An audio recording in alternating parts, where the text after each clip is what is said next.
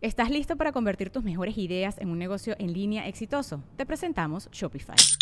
Tal vez no lo sabías, pero nuestro podcast More Than Mamis es un negocio y lo empezamos por supuesto para desahogarnos y hablar sobre la maternidad, no para convertirnos en expertas de ventas y del e-commerce. Así que sí, necesitábamos ayuda para vender nuestro merch y poner en marcha nuestra tienda. ¿Y cómo suena con Shopify?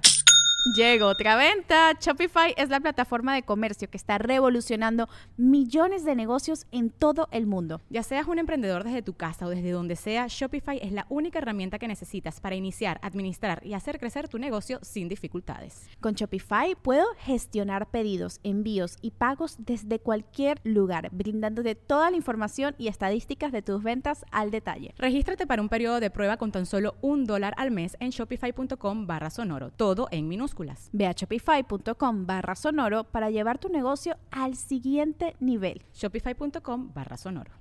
Episodio 106. El podcast de Marco Antonio Regil es una producción de RGL Entertainment y todos sus derechos están reservados. Bienvenidos una vez más al podcast. Hoy el tema es cómo manejar la ansiedad por la comida. ¿Cuántos de ustedes se ponen emotivas, emotivos, tristes o muy contentos y acaban comiendo de más? Hay gente que se pone triste y come de más, ese soy yo. Hay gente que se pone triste y no come nada, pero el tema es el mismo, hay una relación directa entre las emociones y la comida. Y hoy en el podcast para hablar de cómo manejar esto, porque es algo que nos afecta a un enorme número de seres humanos, está con nosotros alguien que sabe de esto porque justamente lo sufrió, lo vivió lo ha podido superar y ahora ha dedicado su vida a coachar a cientos o a miles de, personas, a miles y miles de personas que están pasando por lo mismo. Ella es de Monterrey, Nuevo León, estamos en la Ciudad de México, aquí de visita a los dos, María Montemayor de Energía Nutritiva. Bienvenida, María. Muchísimas gracias, Marco. Me da gusto que estés aquí. Tú eres experta en psicología de la alimentación,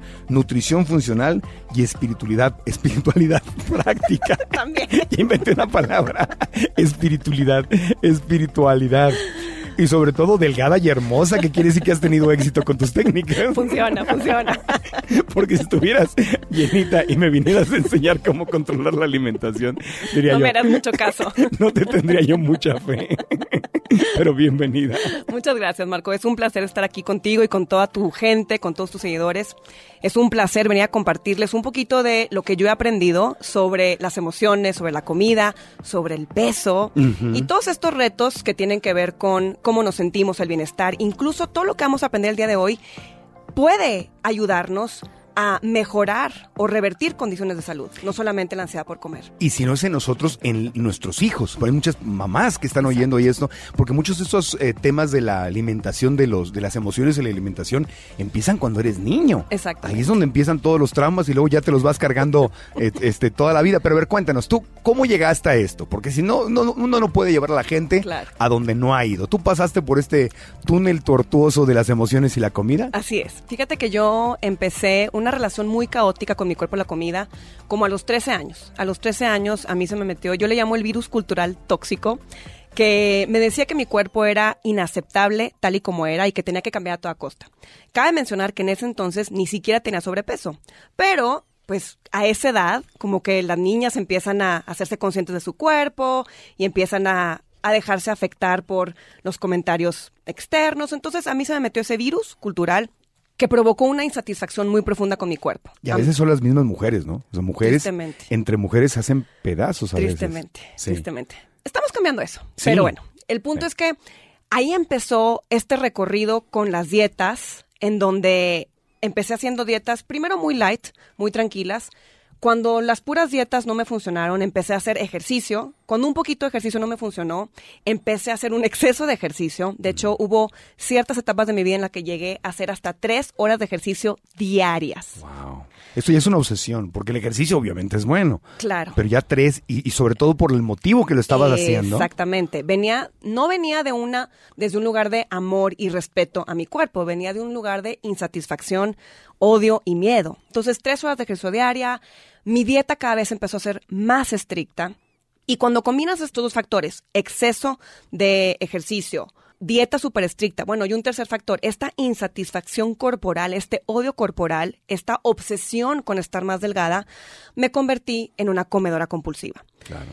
Eventualmente, cuando nada de esto me funcionaba, empecé a tomar pastillas para adelgazar, y todo remedio que te puedas imaginar, tanto pastillas naturales como no tan naturales, suplementos quema grasa, acupuntura, homeopatía, masajes reductivos. Y todo además me imagino con un sufrimiento adentro, que eso es lo más duro del asunto, que estás sufriendo adentro porque estás como desesperada tratando de solucionar algo. Exacto.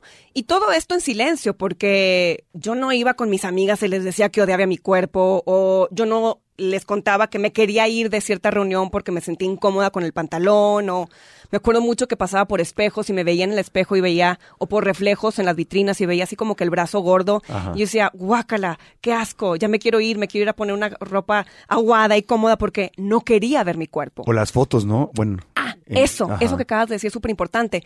Muchas veces vemos fotos del pasado y decimos, ay, mira, antes me veía mejor. Pero cuando regresas al pasado, te das cuenta que en ese momento tampoco te sentías cómoda con tu cuerpo. Entonces siempre estamos viviendo esta insatisfacción corporal.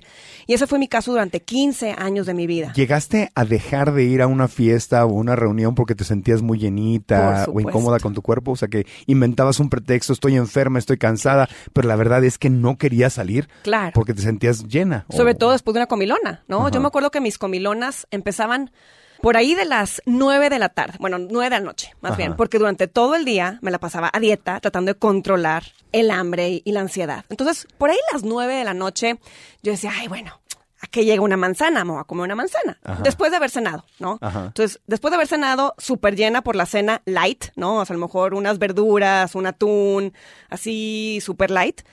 Atascada, decía, bueno, una manzana, ¿a qué llega? Entonces me comía la manzana. Y luego pasaban 10 minutos y decía, híjole, como que la manzana no la hizo.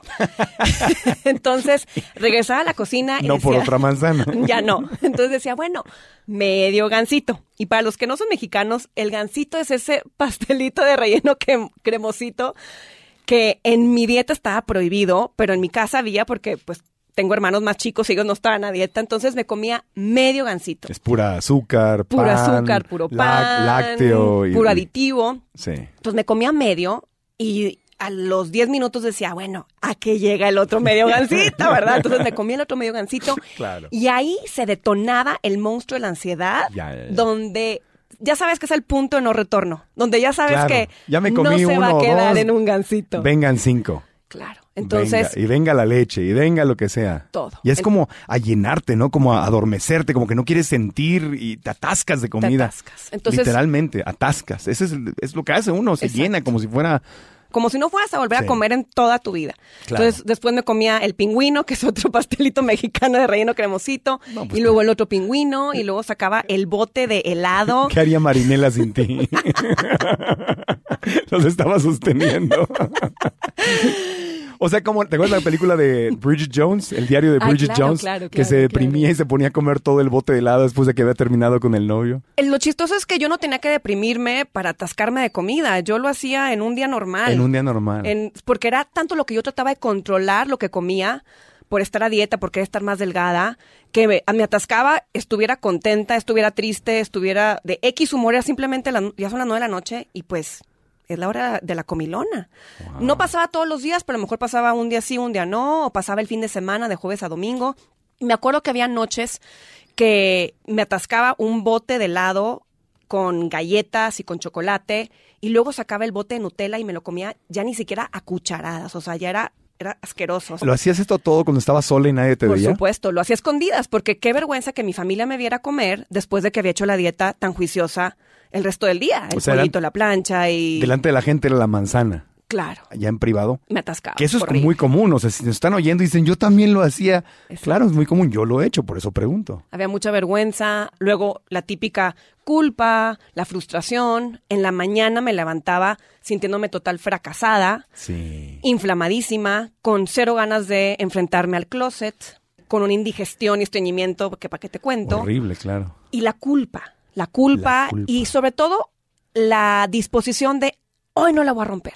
hoy sí que no me va a ganar. Y claro, luego me castigaba en el gimnasio con exceso de ejercicio, ¿no? Claro. Para quemar Eh, todas las calorías eh, que Eso había. sí te iba bien, porque si te levantabas demasiado deprimida, me imagino que luego ya le seguías Exacto. comiendo mal. Claro. Y esa es una, una espiral negativa donde estás come mal y come mal y come mal y te puedes echar una semana, O más. dos semanas, un mes entero. O ya no regresas a los y, buenos hábitos. Y ya no regresas, regresas 10 kilos después, Exacto. 15 kilos después. Exacto. Y si te iba bien, te levantabas al día siguiente, porque empezamos a contarnos esa historia negativa en la mente de soy un fracasado, ayer rompí la dieta, ve lo que comí, Exacto. y pues, pues de una vez sigo comiendo más. Sí, porque en tu mente dices, me voy a volver a poner a dieta, entonces tengo que aprovechar que ya la rompí porque no sé cuándo voy a volver a comer. Entonces ese círculo vicioso eh, lo repetí durante 15 años de mi vida. ¡Wow! De hecho, hubo, Y tenía sobrepeso.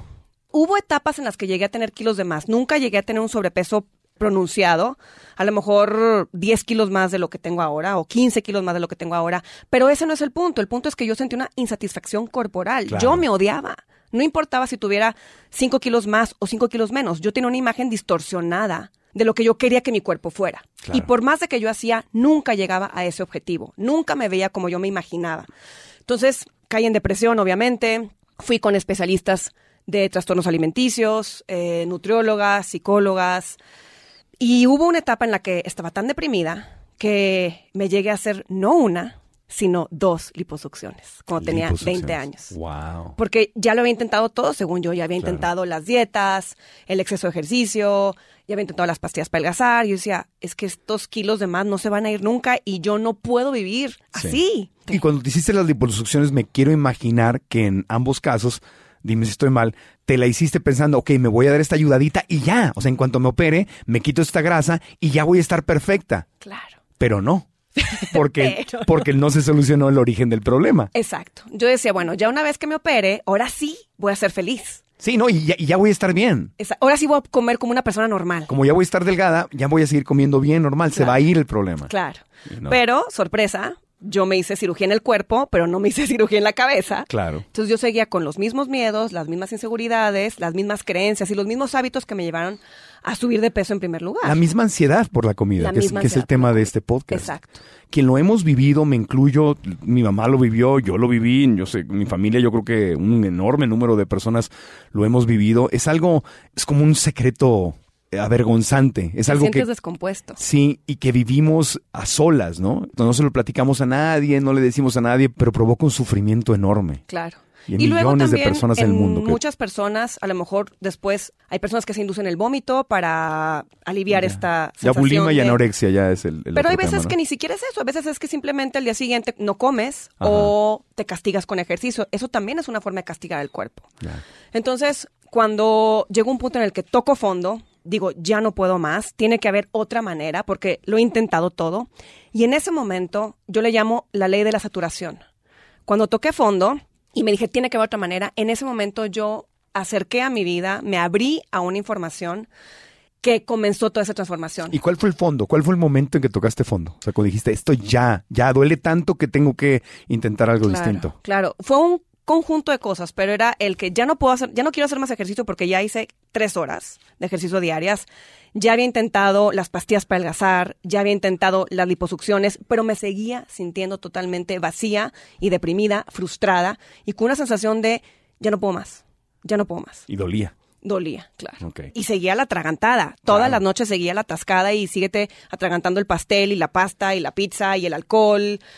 Era, me sentía como en una espiral. Sí, descendente, Descendente. negativa. Y nadie sospechaba eso. La gente te veía No, afuera y todo muy linda, muy equilibrada, muy sonriente, muy carismática, buena onda. Aparte como hacía ejercicio y me cuidaba, y digo Ajá. me cuidaba entre comillas, porque la gente me veía hacer dieta. Claro. Pero no sabían todo lo que había detrás. Para Nadie. la gente decía, ay, María se cuida mucho. Pero nada, No. María no se cuidaba mucho. No sabían la montaña rusa de emociones y de desequilibrio que había detrás de eso. Exacto. Entonces ya tocaste fondo y dijiste, no puedo más. Y Y en ese momento recibí una información que me ayudó a entender que lo que yo tenía que hacer era aceptarme tal y como era. Ok. Aceptar mi cuerpo, mis kilos de más, mi celulitis, el pachiclón. Porque ya había intentado todo y nada había cambiado. Entonces Y- dije, ¿cómo puedo ser feliz con este cuerpo que tengo ahorita? ¿Cómo puedo ser feliz ahora? Aguántame ese tema, vamos a ir a una pausita. Al regresar María nos va a platicar eso, porque obviamente decirlo es fácil, te lo dice mucha gente, tienes que aceptarte, tienes que amarte, pero ¿cómo realmente lo logras? ¿Cómo lo lograste tú? qué es lo que compartes con la gente. Ahora lo, platicamos después de una pausa. Seguimos en el podcast. Amigas y amigos queridos de los Mochis, soy Marco Antonio Regil. Los saludo acá desde Austin, en Estados Unidos, con una buena noticia. Bueno, yo estoy feliz porque voy a estar con ustedes el 28 de noviembre en Tech Milenio, en el Foro de Negocios Globales Tech Milenio 2019. Me siento muy alineado con Tech Milenio porque es una universidad que está dedicada, como ustedes lo saben, al bienestar, a crear felicidad, a la psicología positiva, a dar herramientas de crecimiento personal para que en lo espiritual, en lo físico, en lo intelectual, creemos nuestra propia felicidad. Y yo voy a estar compartiendo contigo la conferencia interactiva Cambia tu historia, donde las herramientas que te voy a dar son las mismas que he usado en mi vida. Yo estudié psicología espiritual en la Universidad de Santa Mónica en Estados Unidos y aquí compartiré contigo cómo la mente subconsciente nos acerca a nuestras metas o nos aleja de nuestras metas. El problema no es lo que sucede, sino cómo te relacionas con lo que sucede. Hablaremos, compartiremos y aprenderemos juntos. Te esperamos en Country Club de los Mochis. Boletos al 668-816-3940. 668-816-3940. Nos vemos con Tech Milenio en el Foro de Negocios Globales Tech Milenio 2019, 28 de noviembre en Los Mochis. Allá nos vemos. Estás escuchando el podcast de Marco Antonio Regil. ¿Cómo manejar la ansiedad por la comida? Hoy nos acompaña María Montemayor de Energía Nutritiva, que es el nombre de tu empresa, experta en psicología de la alimentación, nutrición funcional y además espiritualidad práctica. Y ya nos llevaste por el camino, ¿no? Te fuiste literalmente a un lugar muy oscuro en tu vida con la alimentación y todo. ¿Cómo despiertas? ¿Cómo es que te das cuenta que el problema no es que estoy haciendo la dieta correcta o la cirugía correcta o el menú correcto? ¿Cómo te das cuenta que tiene que ver esto más con amor propio, con amarte a ti? Empecé a entender a través de una información que recibí que todo lo que yo estaba pensando, sintiendo y creyendo estaba teniendo impacto sobre mis hormonas del apetito, sobre mi digestión, sobre mi capacidad para quemar grasa y calorías, cosa que yo nunca había escuchado antes. La gente, incluso cuando iba con especialistas en trastornos alimenticios, me daban una dieta especial para manejar la ansiedad por comer, pero nunca nadie me preguntaba, María, ¿y cómo te sientes tú? ¿Qué estás sintiendo? ¿Qué estás pensando? ¿Cómo ves tu cuerpo? ¿Cómo ves tu vida? Entonces, cuando empiezo a entender que lo que yo estoy pensando, sintiendo y creyendo tiene un impacto sobre la comida, cómo estoy comiendo, lo que estoy comiendo, dije, ah, bueno, lo primero que tengo que hacer es... O sea, nunca se te había ocurrido. No. Trabajar en la parte psicológica. No. Y estamos hablando que esto fue hace ocho años. Claro, o sea, ya había información allá afuera. Claro. Claro, pero yo no había llegado ahí. Claro, porque cuando estás en el problema no ves el bosque entero, ves el arbolito que tienes enfrente y dices, aquí estoy y así soy. Claro. O sea, alguien te, te hizo así como un...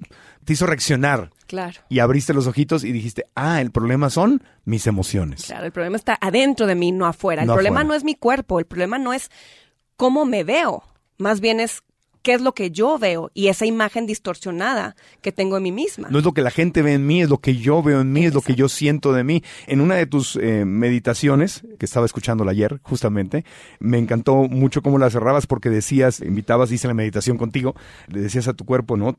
Te veo, te escucho y te respeto. Y me encantó. Y me quedé repitiéndola por un buen rato, diciéndole a mi cuerpo, te veo, te escucho y te respeto. Y me suena que esto fue lo que no estabas haciendo y fue lo que empezaste a hacer, ¿no? Claro. Entonces el primer paso para mí fue aceptarme tal y como era en ese momento. Dije, en vez de buscar toda estrategia para adelgazar y para controlar el apetito y controlar mi ansiedad, voy a buscar toda estrategia para aceptarme tal y como estoy. Y ahí es donde comenzó este proceso mágico que me enseñó a aceptarme, a respetarme, a valorarme, a valorar mi cuerpo, a entender que mi cuerpo es perfecto tal y como es, independientemente tenga 50 kilos de más o esté en el peso ideal, mi cuerpo es perfecto para lo que yo tengo que aprender en este momento. Claro, es lo que quisiera que entraras un poquito más, porque, a ver, mi cuerpo es perfecto tal y como es y mi mente inmediatamente me dice, no, mi cuerpo no es perfecto tal y como es, tengo una lonja, yo debería estar más fuerte, veo a la gente en Instagram que están así, este, fortachones o este, el abdomen marcado y tienen músculos y las mujeres, ¿no? Que ahora ves todas estas niñas hermosísimas en redes sociales haciendo fitness y todo. ¿Cómo asimilo esa idea de mi cuerpo es perfecto tal y como es cuando estoy viendo fotografías todos los días de otros cuerpos que según los parámetros de la sociedad en que vivimos, mi cuerpo no es perfecto, mi cuerpo está defectuoso, mi cuerpo está mal, está alejado de como debería de ser o como podría ser. Claro. Para mí, primero fue entender que mi cuerpo es un barómetro de lo que está pasando adentro, ¿no? Si yo tengo miedos, si yo tengo insatisfacciones, frustraciones, tristezas, si yo traigo algo adentro, se va a manifestar afuera, ¿no? Entonces, mi cuerpo es perfecto porque me está dando la oportunidad de que yo me dé cuenta de lo que hay adentro. Si mi cuerpo ya estuviera con ese ideal que yo me imagino, ¿qué oportunidad tendría yo para aprender lo que hay dentro de mí? Entonces, para eso es perfecto. Ah, ok. Entonces no, no es que yo me, me compre una mentira, o sea, que yo me diga una mentira de, oye, mi cuerpo perfecto es cuando está en sus niveles óptimos de grasa. o sea, estéticamente, médicamente, a lo mejor no está en un estado perfecto. Claro. Pero es perfecto espiritualmente para que yo pueda aprender una lección que es más importante que el estado físico. Exacto. O sea, desde el punto de vista espiritual, Exacto. mi cuerpo en este momento está donde debe de estar para que yo tenga la oportunidad de, Aprender. de crecer y aprender, que al final del día A eso venimos. a eso venimos. Para eso estamos aquí. Si crees que somos seres espirituales viviendo una experiencia física. Exacto. Si partimos de eso. Si, no, pues no hay, Sí. no hay cómo tener esta Si no, pues conversación. entonces habrá Sí. que seguir en la dieta y buscando el ejercicio perfecto. Que al final del día lo que yo me di cuenta es ya lo intenté. Ya intenté todas esas dietas, ya intenté todos los ejercicios que te puedas imaginar, porque intenté el Insanity, el CrossFit, el. Todo. Pues tres horas de ejercicio diaria, ¿qué más que eso, Qué no? locura, sí. Y yo decía, bueno, incluso cuando llegué a tener el cuerpo perfecto, porque sí lo llegué a tener perfecto, entre Claro. comillas, ¿no? Ese estéticamente, visualmente perfecto después de la cirugía. Ah, porque no te terminé de contar. Entonces, cuando me hago las dos liposucciones, tengo ese cuerpo perfecto, así las piernitas, la cinturita, los bracitos, y digo, por fin, Ajá. ya, por fin puede salir la verdadera María, esa María con confianza, esa María segura de sí misma. Ahora sí lo logré. ¿Salió? no, no salió. Porque no existía. Claro, no, no lo había construido No lo yo había construido. adentro. O sea, existía, pero tus emociones y tu mente no te permitían La- que tu verdadera esencia exacto, saliera. Le estaba poniendo tierrita, estaba como empolvadita. ¿Y qué defectos te encontraste después de la cirugía? Bueno, entonces resulta que yo seguía con miedo a engordar, yo seguía comiendo con culpa Ajá. y ahora, ahora sí tenía algo que perder, ¿no? Porque ahora ya tenía este cuerpo perfecto. Entonces, todos esos hábitos mentales y emociones que yo tenía previos a la cirugía, ahí seguían, ¿no? Entonces yo seguía haciendo exceso de ejercicio, seguía controlando todo lo que comía y ahora estaba este miedo de no volver a estar como estaba antes. Claro, o sea, la ansiedad siguió. la ansiedad seguía. La relación ansiosa con la comida siguió porque ahora no vaya yo a engordar, Exacto. no vaya a regresar al pasado, Exacto. no vaya yo a perder esto. Entonces el- la motivación sigue siendo el miedo y de, Exacto. y de ahí la ansiedad. Claro, y la no aceptación, Claro. la no aceptación de lo, de lo que yo era. Entonces, Qué novela, ¿eh? Pues, es que sí, no, pero aparte lo digo porque yo lo he vivido, lo entiendo perfecto, pero es una novela, es Una una, novela. La Rosa de Guadalupe se queda corta. Ya que nos sopre el vientecito, por favor. pero sí, la, la buena noticia es que, bueno, después de esa cirugía, de esas dos cirugías, vuelvo a subir de peso. Entonces, ese cuerpo perfecto que yo había, entre comillas, logrado, lo pierdo en cuestión de seis meses, un año. Entonces, regresan todos los kilos, se acomodan en otras áreas, ¿verdad? Porque después de hacerte la cirugía se acomodan en áreas donde antes no tenía grasa. Ahora sí. Entonces, vuelve la insatisfacción, vuelve el miedo, vuelve el odio corporal. y peor porque ahora lo perdí, lo tuve y lo perdí. perdí. ¿Qué te decías? ¿Qué es lo que te decías a ti No, soy mismo? un inútil, una fracasada, una loser, soy incapaz, no puedo, ¿qué me pasa? Estoy descompuesta, sobre todo el estoy descompuesta. Ya, no tengo solución, ya no hay esperanza, porque pues si ya me hice las dos liposucciones, ¿qué más hay allá afuera? ¿Qué otra técnica hay? ¿Y qué Entonces, hiciste entonces, María? Ya, que sople el viento de la rosa, por favor. pero ahí fue donde entendí que esa idea del cuerpo perfecto es una ilusión, Ajá. porque lo tuve y no me dio esa felicidad que tanto buscaba yo. Claro. Entonces ahí fue donde yo me di cuenta y dije, no, tengo que O- cambiar yo. O sea, la lección fue, tú pensabas, tu mente decía, el día que yo tenga el cuerpo delgadito y sin grasa, seré feliz. Y lo tuviste. Y no fui feliz. Y no fuiste feliz. Eso me recuerda a lo que decía Jim Carrey, el actor. Le gustaría que toda la gente tuviera toda la fama y la fortuna en algún momento de su vida para que se dieran cuenta de que esa no es la felicidad. Exacto. Que eso fue lo que le pasó a él, ¿no? Cuando Claro. alcanzó todo eso, decía, el día que yo sea millonario y famoso, seré feliz. Y llega ahí y se da cuenta que esa no es la felicidad. Entonces es lo mismo. ¿no? Exacto. El día que, que tenga el cuerpo delgadito seré feliz y tú llegaste y viste que no, porque ahí no estaba el problema. Exacto. Entonces ahí fue, empieza todo este proceso de sanación, de introspección, de, de observar qué es lo que realmente está pasando en- dentro de mí, que está provocando esta ansiedad por comer, esta compulsión con la comida y esta necesidad irracional de estar delgada. Y fue ahí donde me di cuenta que mis pensamientos, emociones y creencias estaban distorsionando mi relación con la comida. Entonces eso nos lleva al tema de este podcast, Sí, de cómo manejar la ansiedad por la comida, porque eso es algo muy común. ¿Por qué será que es tan común esto? Esto que estás describiendo, digo, por eso estamos haciendo un podcast. Claro. No eres el, el único caso. la única rara. Tú lo sabes, las, las miles y miles de personas que estás ayudando a través de, de energía nutritiva y de tus programas, en los cuales me incluyo porque yo quiero hacer el programa. ¿Por qué será que es tan común que no sucede tanto esta ansiedad por la comida? Precisamente porque no estamos entendiendo la raíz del problema. Creemos que la ansiedad por comer es un problema de fuerza y voluntad y tratamos de ponerle un curita a la ansiedad por comer, ya sea que tratamos de controlar lo que comemos o nos tomamos una pastita para inhibir el apetito o un suplemento para inhibir el apetito o a lo mejor hay estrategias muchísimo más agresivas y abusivas como hay Claro. personas que se ponen la, la típica mallita en la lengua para no comer Dios bendito. hipnosis para controlar la ansiedad.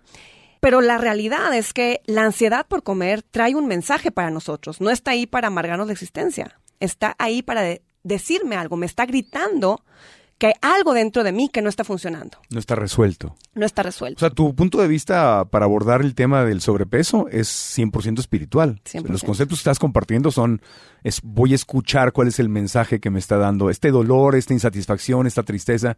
Exacto. Voy a darle voz a esa tristeza, a escuchar qué mensaje me está queriendo dar. Entonces, hay personas que ya abordan la ansiedad por comer desde un punto de vista nutricional, que eso ya es un avance, ¿no? Ciencia, muy Hay bien. que, claro, hay que ver si tengo deficiencias nutricionales, hay que ver si tengo desbalances hormonales, si tengo picos de azúcar, insulina. Todo eso es importante verificarlo, ¿no? Y ese es el primer paso. Pero después de que yo resuelvo la parte nutricional de la ansiedad por comer, si sigue, tengo que preguntarme qué más hay ahí, ¿no? O sea, yo les enseño a mis alumnas que todos los síntomas de salud, sea ansiedad por comer, sea sobrepeso, sea diabetes, sea cáncer, traen un mensaje. Y cuando yo trato de tapar ese mensaje con un curita, el mensajero regresa. Es como si yo, digamos que me llega a mí la factura de la luz, ¿no? Y me llega y resulta que tengo que pagar 300 dólares. Y digo, no me gusta, yo no tengo este dinero y no lo quiero pagar. Y rompo la factura y digo, ay, ya resolví el problema con esto. Pero ¿qué pasa? Pues no recibiste el mensaje que la factura traía para ti. Hay que pagar, No ¿verdad? se fue, Hay que pagar los 300 dólares. Entonces, al mes siguiente, pues la factura regresa. Y no regresa con 300 dólares, regresa con 700, a lo mejor lo que se va acumulando el siguiente mes, más los recargos. Entonces yo vuelvo a ver la factura y digo, no, no me gusta. La rompo, la quemo, la tiro y digo, ah, ya resolví el problema. Hasta que de pronto te cortan la luz. Ojalá. Bueno, fuera, ¿verdad? Ojalá así fuera. Y lo mismo sucede con nuestros retos con el cuerpo, el peso y la comida, con la ansiedad por comer. Yo trato de tapar la ansiedad por comer con una dieta o con un, una pastilla, Sí. pero me dejo de tomar la pastilla y regresa la ansiedad, regresa Claro. el cáncer, regresa los kilos, el sobrepeso. Porque no estoy resolviendo los problemas mentales, emocionales o espirituales Sí. Que llevan a esta ansiedad por comer. No, te entiendo perfecto. A mí, a mí me sucedió cuando me hice vegano, lo hice, lo platico mucho en mis conferencias, lo hice motivado por no participar en la crueldad con los animales. Entonces, cuando me hice vegano, pues no había nada vegano más que las frutas y verduras, o sea, la- una dieta equilibrada basada en plantas y no tuve otra más que comer frijolitos, lentejas, espinacas, las cosas más sanas. Pero de repente empezaron a salir los, los gansitos veganos, eh, este, y los, los pingüinos veganos, porque liter- literalmente hay pastelitos que son, este, asemejan a estos otros Claro. pasteles famosos. Y sí, son más sanos, porque tienen, amor, los endulzan con dátiles y no tienen este, Claro. las harinas procesadas y no tienen Claro. lácteos. Son más sanos. Pero yo dije, ah, pues si es vegano no engordo. No, Mm, sorpresa. no. Entonces, lo que me pasó a mí es que cuando empiezan a salir todos los alimentos veganos procesados que pues, son deliciosos y que no lastiman a los animales y me los vuelvo a empacar, pues me di cuenta justamente de eso, que lo que no ha cambiado hasta hoy en mí es esta ansiedad por la comida. Entonces, me cuido por mi trabajo, me cuido porque me quiero, este, me cuido porque trabajo en la tele también, llevo una dieta más sana por ser vegano, pero mientras más aparecen monchis y este y golosinas veganas, más trabajo me cuesta porque estoy Claro. simplemente regresando a la misma ansiedad que tenía antes. Claro. Entonces no se ha ido, es lo mismo, no se ha ido. Es lo mismo, Y a claro. mí me encantaría terminar este sube y baja que me ha acompañado desde niño. Claro. Y que mi mamá tenía además, y que mi mis abuelos tenían, y que aparte lo vi en la familia, porque eso es parte también del problema, ¿no? sí, que lo es ves. cultural. Es cultural, o sea, ves México primer lugar en obesidad eh, infantil y Claro. segundo en adultos, y Estados Unidos es al revés. País y América Latina va que vuela Claro. por ese camino. Entonces, ¿cómo hacerle, verdad? Todo esto tiene que ver, o sea, la explicación científica tiene que ver con el estrés, ¿no? O sea, un pensamiento estresante, por ejemplo, o una emoción estresante. Todo esto detona nuestro sistema nervioso simpático. Nuestro sistema nervioso se divide en dos, simpático y parasimpático. El sistema nervioso simpático es el que se activa cuando estamos estresados. El sistema nervioso parasimpático es el que se activa cuando estamos relajados. Entonces digamos que yo estoy en mi casa y de pronto escucho un ruido que no reconozco y automáticamente pienso que es un ladrón. Claro. Entonces se activa mi sistema nervioso simpático y manda señales a mi cuerpo para reaccionar, para ayudarme a sobrevivir, ya sea que tenga que correr para escaparme del ladrón o que tenga que pelear para darle un madrazo al ladrón para que no me vaya a hacer nada. Sí. Entonces, mi cuerpo me ayuda detonando esta respuesta de supervivencia, apaga mi digestión, manda sangre de mi estómago a mis extremidades, por eso se apaga la digestión. Porque es una emergencia. Es una emergencia para que yo tenga energía en mis piernas Ah. para correr, o en mis brazos para pelear, o en la cabeza para poder pensar. Porque tengo cinco minutos para escaparme del ladrón. Y dejo de digerir. Dejo de digerir, mis hormonas del apetito también se desregulan. Ajá. Porque lo último que tú quieres cuando te estás escapando del ladrón es tener hambre. Entonces, porque ni modo que le digas al ladrón, espérame tantito, ladrón, tengo mucha hambre, déjame me echo el taco y luego seguimos lo que estamos haciendo. Pues no, entonces tu cuerpo te ayuda apagando, en este caso, el apetito Ajá. para que tú puedas escaparte. Sí. Y a largo plazo, tu cuerpo también almacena grasa, porque la grasa es una muy buena fuente de energía a largo plazo. Para una emergencia. Ajá, digamos que no estás en tu casa con el ladrón, sino que estás en la selva sin acceso a comida. Tu cuerpo almacena grasa para que tú puedas tener esta fuente de energía a largo plazo hasta que tú puedas volver a tener acceso a comida. Entonces, estos factores estresantes activan esta respuesta de emergencia que pone a nuestro cuerpo en un estado de engorda. Sí. de engorda y, de- y cuando el estrés es agudo puede que se apague el apetito, pero cuando el estrés es crónico, normalmente sucede lo contrario.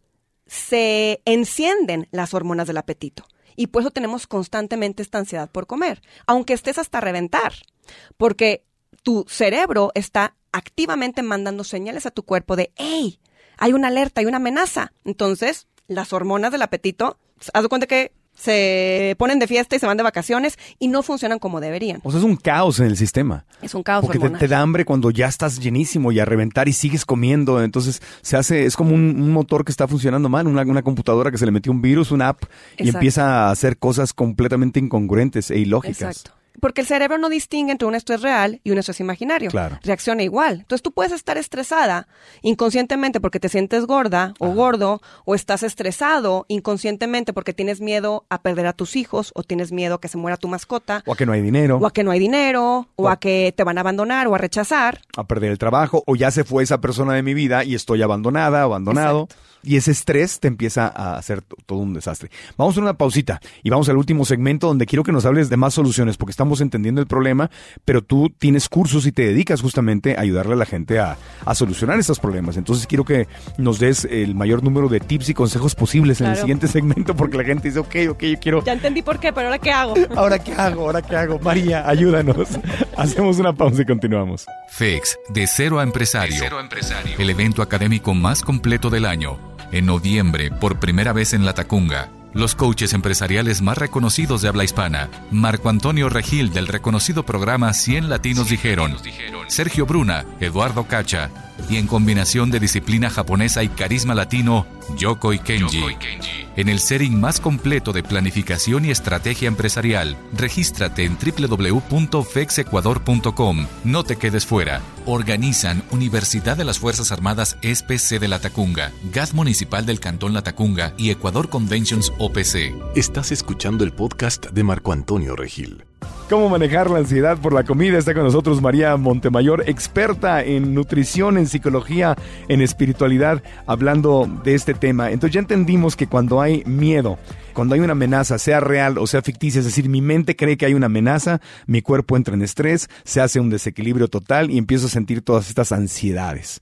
Entonces, no sé si nos ibas a explicar todavía más del cuerpo humano, pero obviamente a donde quiero llegar es al... Claro, a las Al- a soluciones. las soluciones. Entonces, lo primero es que tenemos que tomar en cuenta que hay pensamientos y emociones que afectan nuestra necesidad por comer. Si no entendemos esto, va a ser muy difícil que lleguemos a una solución. Entonces, primero, Lo que yo trato de hacer cuando llegan personas en mis programas o incluso son técnicas que yo uso conmigo misma, cuando entra esta ansiedad por comer, lo primero es que abordo la parte nutricional. Sí hay que abordar la parte nutricional porque si yo tengo una deficiencia nutricional, por más de que yo quiera trabajar mis emociones, si hay una deficiencia, si mi cuerpo no está funcionando bien, pues va a ser difícil que yo pueda hacer ese trabajo de introspección. Claro. Entonces, primero evaluamos si hay deficiencias nutricionales de proteína, grasa esencial, fibra o agua, que son los principales Claro. cuatro macronutrientes. Entonces, corregimos esto primero. Entonces, para los que nos están escuchando, evalúen si tienen en su desayuno, por ejemplo, algo de proteína de buena calidad, puede ser proteína vegetal, Sí.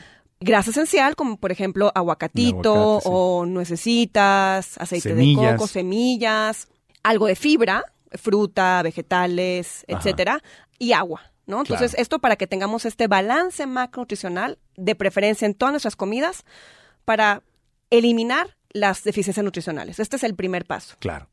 que es el más fácil de corregir realmente. Sí. Hay otros factores nutricionales que si quieres abordamos después, pero con este podemos tener bastante camino recorrido. El siguiente truco que yo le recomiendo a mis alumnas es que antes de sentar, de dar el primer bocado, metan a su cuerpo en un estado de relajación. Porque si yo estoy con la mente vuelta loca y vengo, por ejemplo, del trabajo, vengo corriendo, vengo del tráfico y me siento a comer, mis hormonas del apetito muy probablemente van a estar desreguladas. Ajá. Entonces voy a comer y comer y comer y no voy a poder parar. O sea, estoy parado y contestando correos electrónicos y comiendo en la cocina. Comilona segura. Mientras, o sea, que eso lo hago yo. Acúsome, acúsome. De decir padre, ¿no? Como en la iglesia, acuso, pero tú eres madre. Entonces, acúsame madre, qué pecado.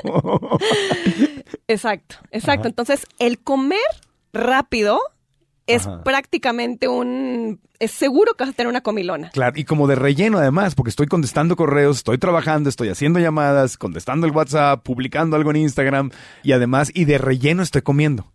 O sea, no estoy, Ah, no ni siquiera estás comiendo. pues ni, o sea, según yo sí, pero no le estoy dando el, no. el- no estoy presente con la comida, no le estoy dando el momento sagrado de sentarme, respirar. Entonces eso me hace que coma más. Exacto. No, pues ya. Entonces, primer tip.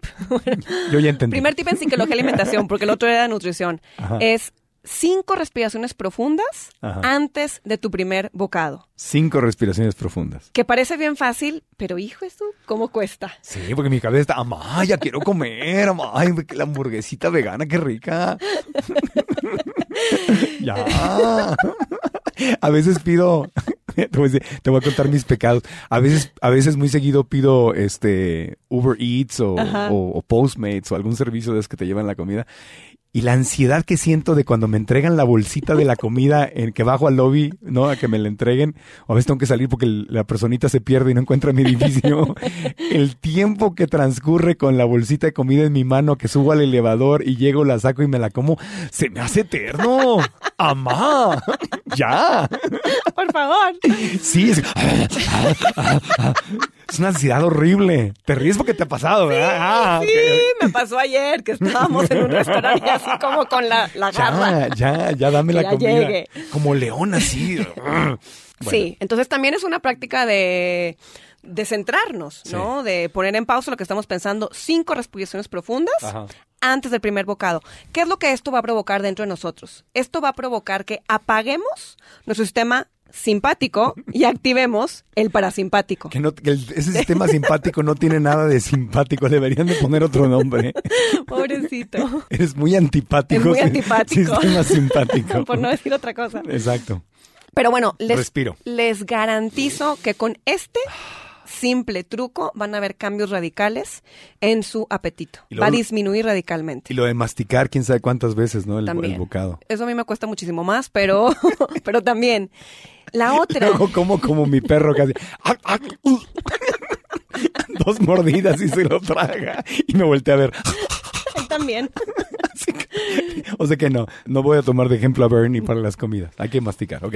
Eh, sí, entonces re- respiramos profundamente. Un truco que funciona súper bien es que bajes el tenedor entre cada bocado. Ah. Bien fácil, bien fácil. Pero si logramos, si normalmente como- comemos en 5 minutos y podemos alargar el proceso a Ajá. 10, 15 minutos, o sea, el comer despacio, no nada más disminuye la ansiedad por comer y el apetito, Sí. pero también se activa la digestión. Entonces, muchas personas que sufren de reflujo, indigestión, gastritis, notan que sus problemas digestivos desaparecen con solo comer despacio. Comer despacio, sí. Si es como el cuchicuchi, es más rico así, si te vas, lo vas saboreando po- poco a poco. Exacto. Perdón el ejemplo, ¿no? Pero, pero pues también es comida. También es También comida. aplica. Y también me provoca ansiedad. Es, otra, es otro programa. Otro tema. Pero sí, este truco en psicología y alimentación funciona no nada más para la ansiedad por comer, funciona para las personas que quieren bajar de peso también. Claro. Yo he visto personas en mis programas que con solo comer despacio bajan de peso, aun si no cambian lo que están comiendo. Pero comes menos, que cuando comes despacio comes menos. ¿no? Comes menos y sobre todo estás encendiendo ese fuego digestivo. Ajá. Entonces tienes muchísima más capacidad para digerir tu comida. Cuando estás respirando profundamente, estás usando oxígeno. Sí. Entonces, para quemar cualquier cosa, ¿qué necesitas? Oxígeno. Oxígeno. Entonces, para quemar calorías, para quemar grasa, necesitamos oxígeno. Entonces, son muchos componentes que ni siquiera necesitas gastar dinero en eso. No tienes que comprar una pastilla para adelgazar, no Claro. tienes que comprar un suplemento. Son cosas naturales. Naturales. Que vienen integradas en esta máquina maravillosa que tenemos. Pues es calmarme, es, es este que mis emociones se, se tranquilicen un poquito antes de, en el momento de estar comiendo. Es, entonces, a pesar de que esté viviendo lo que esté viviendo y las emociones que estén viviendo, o sea, yo tengo siempre la posibilidad de elegir respirar y comer despacio. Despacio. ¿Qué Di- más? Y disfrutar el momento. Sí. Porque cuando comemos rápido y sin respirar, el cerebro se salta la experiencia de comer. Sí. Entonces, aunque tú estés comiendo la comida y aunque estés hasta reventar, el cerebro dice, ay, no he comido, tengo hambre. Entonces, a los 10 minutos, ahí estás husgueando en el refri diciendo, tengo hambre. ¿Cómo puede ser? Se acabó de atascarme la hamburguesa vegana. Claro. Porque el cerebro se saltó la experiencia. Entonces, con esto van a notar que el resto del día ya no tienen esa ansiedad por comer. Ajá. Y el otro truco ya es algo un poco más profundo, ¿no? Es preguntarme si tengo esta ansiedad por comer y sobre todo si es recurrente, Sí. es qué me viene a enseñar, qué mensaje tiene para mí, qué estoy viviendo, qué estoy sintiendo, qué estoy pensando que me está causando estrés y que este estrés está manifestando Sí. en esta en estas ganas de llenarme de comida en vez de llenarme de actividades, de llenarme de placer, llenarme de amor, llenarme de creatividad, llenarme de propósito, llenarme de pasión. Generalmente queremos reemplazar algo con la comida. ¿Qué es eso que quiero reemplazar? Si estoy triste, si estoy solo, o no estoy motivado, entonces tengo que involucrarme en algo que me motive. Exacto. En algo que ponga mi atención en otra parte. No en estar pensando, estoy sola, o estoy triste, o no Estoy tengo la vida que quiero, estoy gorda, exactamente. Claro, entonces esto me pasó a mí cuando yo tenía todos estos retos con la comida. Tenía un trabajo que me gustaba mucho, pero no encendía realmente mi pasión. Claro. Entonces, cuando me transformo y empiezo a enseñar esto a otras personas en América Latina, me lleno. Claro. Me lleno de pasión, me lleno de creatividad, me lleno de propósito. Sí. Entonces, automáticamente estos retos con la comida, no digo que desaparecen, pero disminuyen radicalmente. Porque claro, de repente me doy mi comilona, no Sí. soy perfecta, y sí, de repente me atasco de doritos o me atasco de papas o...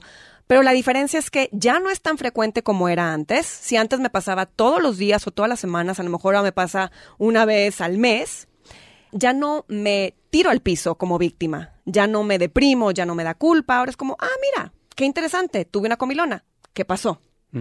Y me doy esa oportunidad para observarme. Ah, pues resulta que sí, tuve una semana muy pesada y no me cuidé. Me faltó darme más descansos.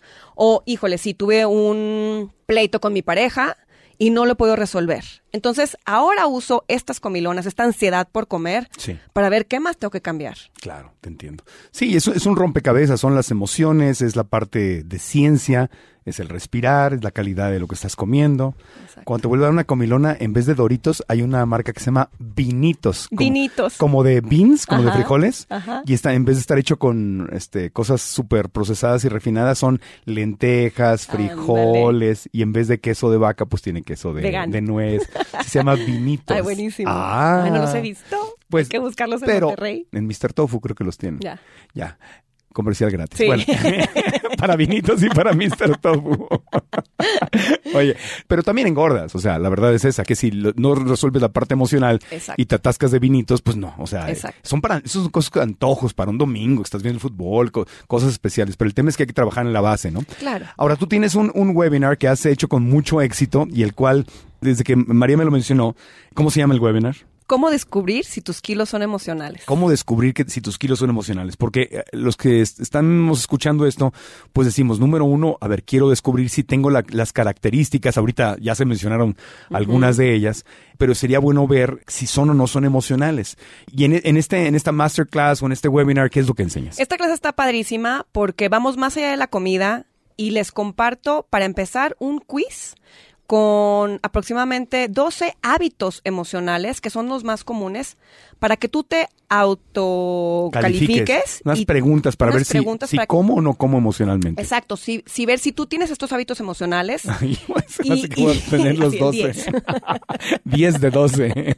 no, a ver. Pero es, es muy enriquecedor porque te das cuenta qué es lo que realmente está pasando, sobre todo para personas que como yo tenían estos retos con el cuerpo, el peso y la comida y que no bajan de peso con nada, que han hecho todas las dietas, que han hecho ejercicio y que no ven resultados, pues qué esclarecedor saber que hay algo mental o emocional que está detonando estos kilos de más. Entonces, para mí, el tener esta información fue como, ah, tengo claridad, ahora entiendo dónde está el problema Claro. y ahora puedo resolverlo. Y eso es muy poderoso porque como dice en la Biblia, la verdad te hará libre. Y en cuanto ves lo que estás haciendo, en cuanto tomas conciencia, en ese momento empieza como a desvanecerse. No es que se vaya por completo, pero empieza el proceso porque ya lo viste y dijiste, "Ah". o sea, literalmente la broma que estoy haciendo, si hago el, el test o las preguntas, el quiz y veo que tengo 10 de las 12, 8 de las 12, digo, ah, caray, o sea, ya puedo ver una realidad distinta y inmediatamente estoy mucho más motivado a cambiar.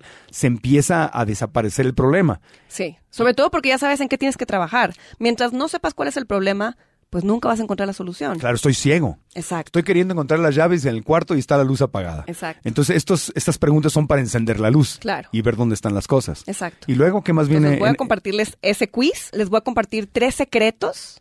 Si sí tienen esos kilos emocionales, vamos a ver tres secretos para empezar a sanar estos hábitos emocionales. Y al final viene la parte favorita para mí del taller en línea, en donde les voy a guiar por una meditación en donde vamos a activar la liberación de peso emocional. Es una visual- visualización guiada en donde vamos a reconectar con nuestro cuerpo y en menos de cinco minutos van a soltar una emoción que les ayudará a detonar esta pérdida de peso emocional. Es una meditación que te ayuda a reprogramar tu mente, Exacto. a cambiar la historia que te estás contando en la mente.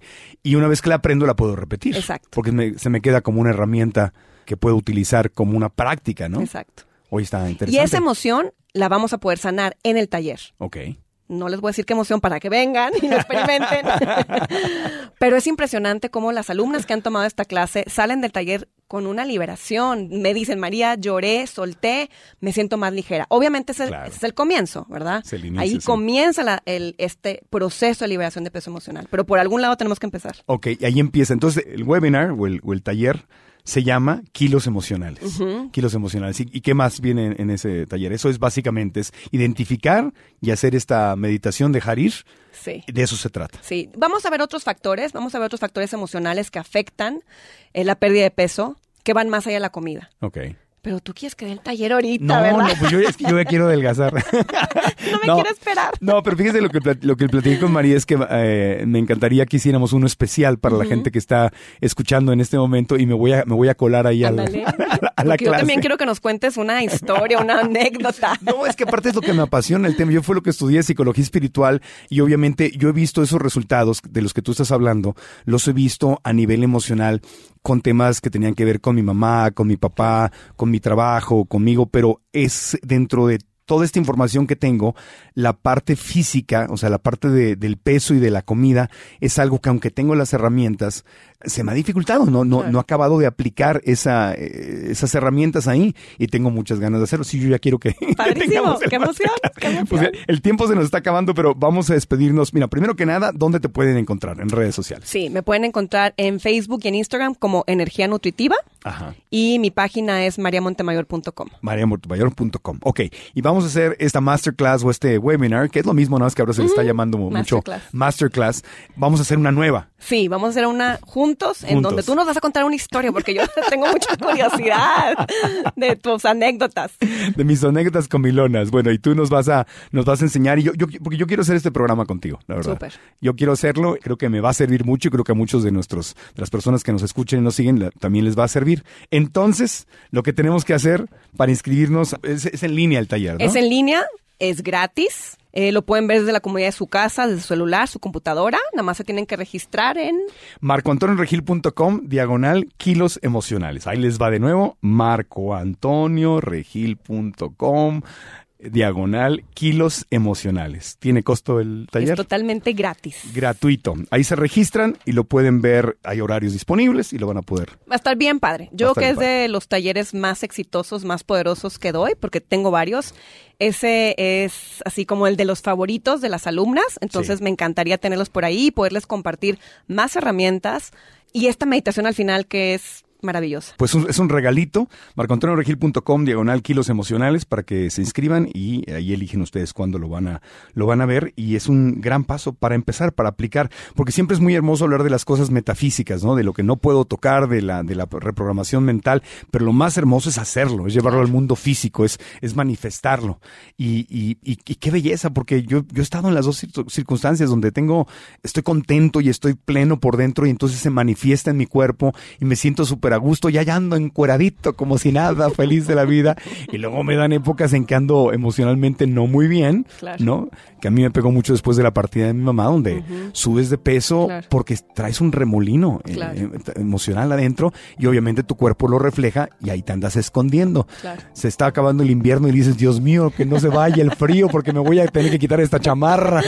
El pachiclón, la lonja. ¿El pachiclón? ¿Qué es eso, la lonja? Este, digo, es que no pueden ver porque estamos grabando. El gordito, del brazo es el pachiclón. yo de niño le jugaba a mi mamá con, esa parte de su brazo y, se la movía y me decía, no me hagas eso, no me porque la tenía así como aguadita y yo se la movía y se la mordía y le hacía mi mamá se enojaba mucho.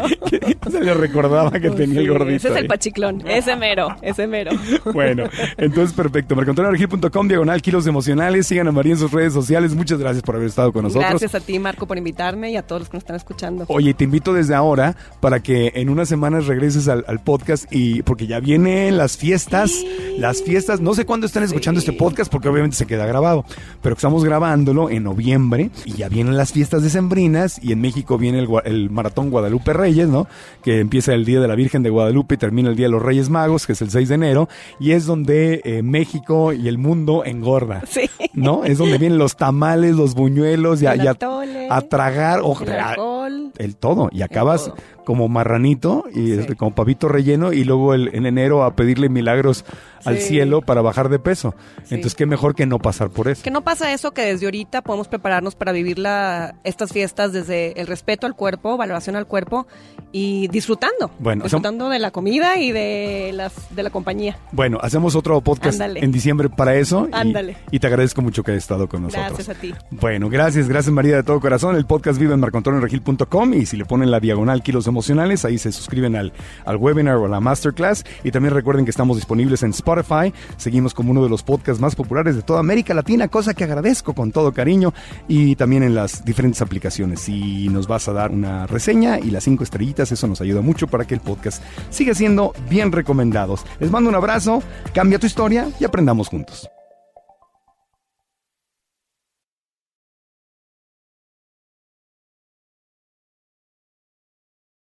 ¿Estás listo para convertir tus mejores ideas en un negocio en línea exitoso? Te presentamos Shopify.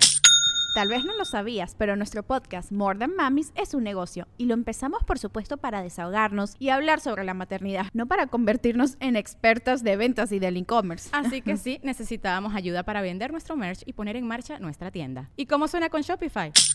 Llegó otra venta. Shopify es la plataforma de comercio que está revolucionando millones de negocios en todo el mundo. Ya seas un emprendedor desde tu casa o desde donde sea, Shopify es la única herramienta que necesitas para iniciar, administrar y hacer crecer tu negocio sin dificultades. Con Shopify puedo gestionar pedidos, envíos y pagos desde cualquier lugar, brindándote toda la información y estadísticas de tus ventas al detalle. Regístrate para un periodo de prueba con tan solo un dólar al mes en shopify.com barra sonoro, todo en minúsculas Ve a shopify.com barra sonoro para llevar tu negocio al siguiente nivel. Shopify.com barra sonoro. ¿Quieres regalar más que flores este Día de las Madres? The Home Depot te da una idea. Pasa más tiempo con mamá plantando flores coloridas, con macetas y tierra de primera calidad para realzar su jardín. Así sentirá que es su día todos los días. Llévate tierra para macetas Bigoro por solo $8.97 y crece plantas fuertes y saludables dentro y fuera de casa. Recoge en tienda y sigue cultivando más momentos con mamá en The Home Depot. Haces más, logras más. Más detalles en homedepot.com diagonal delivery.